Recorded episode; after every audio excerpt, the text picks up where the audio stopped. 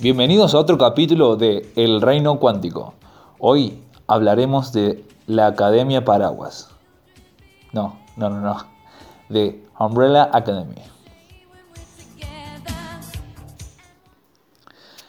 ¿Cómo están todos ahí en el Reino Cuántico? Muy buenas noches, muy buenos días, buenas tardes. ¿Cómo están todos? Eh, muy feliz, muy feliz de, de arrancar por el segundo ya, casi tercer capítulo.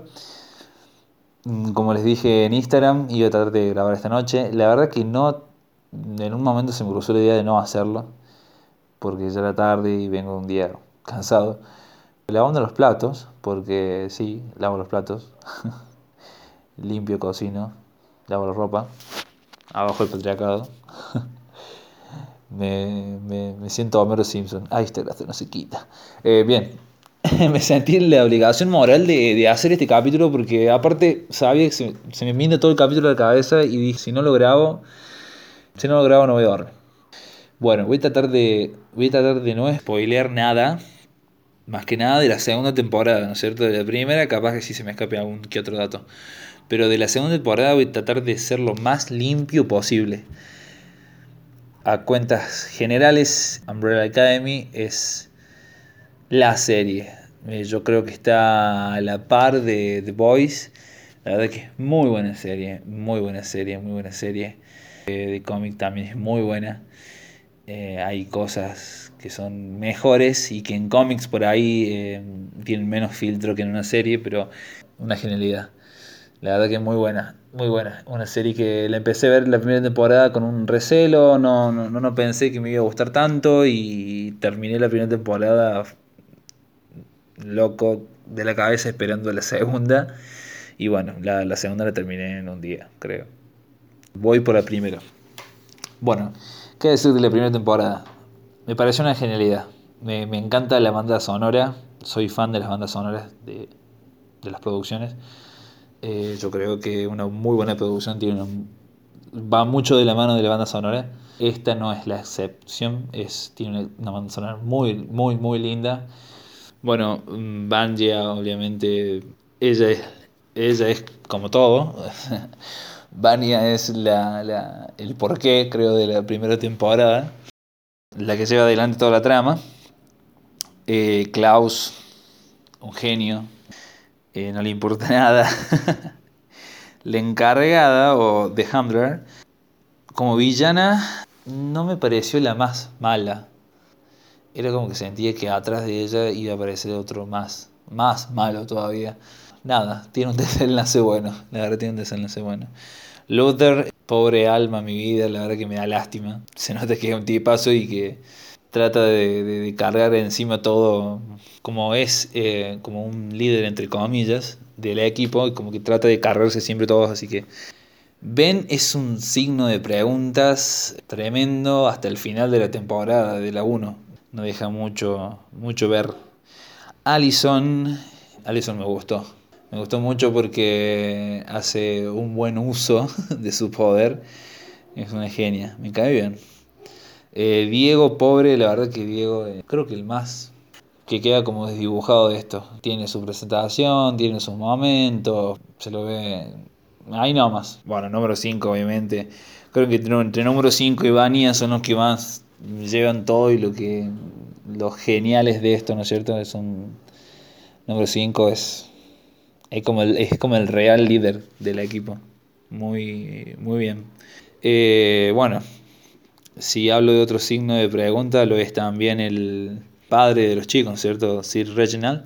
Es como que es un signo de pregunta y te dejan con más duda todavía de lo que ya tenés. Poco lo amo, poco lo amo, es como el Alfred de, de todos, es un genio.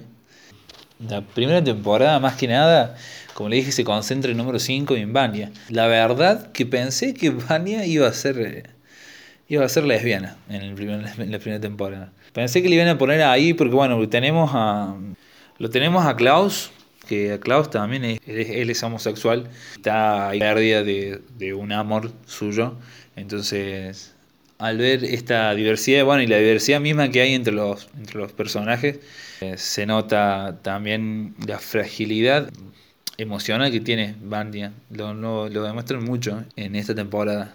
Te dejan con muchas ganas de ver, como ya les dije, mucho de, de Sir Harry, del padre, te, te, te, queda, te queda ganas de ver, de saber más.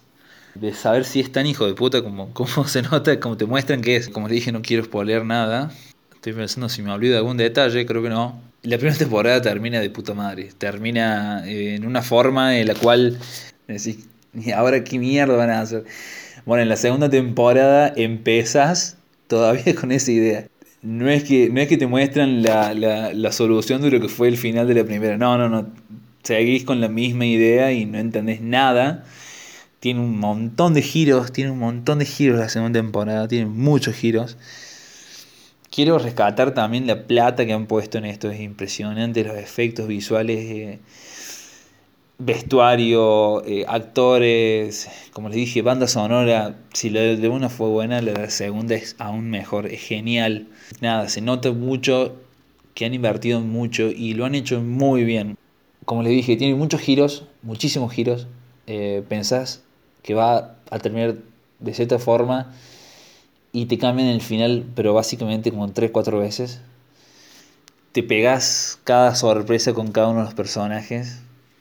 Te quedas, pero pasmado. Voy a tirar una nada más para que no se enojen. Y me sorprendí muchísimo de Diego. Me sorprendí muchísimo de Diego. Diego que en la primera temporada no fue nadie. En la segunda es un genio, es un genio ya lo dice número 5 en un momento, es como, eh, imagínate a Batman un poquito más. no sé si tanto. Y la verdad que es un genio, es un genio. La verdad que yo me quedé re asombrado, re asombrado. Con el final, después de tantos giros, de tantos giros, quedas como mareado y te muestran un final en el cual te vuelven a quedar, vuelves a quedar agarrado para la tercera temporada. Es lo mejor creo que pueden hacer. Eh, lo que tengo entendido, el final de la, de la segunda temporada es eh, más que nada está basado en los últimos cómics que se han largado. Y para mí van a usar eso a favor por el tema de que por ahí cuando vos tenés un personaje X, ejemplo, Capitán América, el cual tiene muchos años en los cómics, como que te atás a sí o sí seguir una línea de personaje, ¿no es cierto? Después Marvel ha creado personajes eh, diversos usando la estrella y las bandas rojas y azules. Pero si bien el mismo Capitán América es como que es uno solo y sigue esa línea.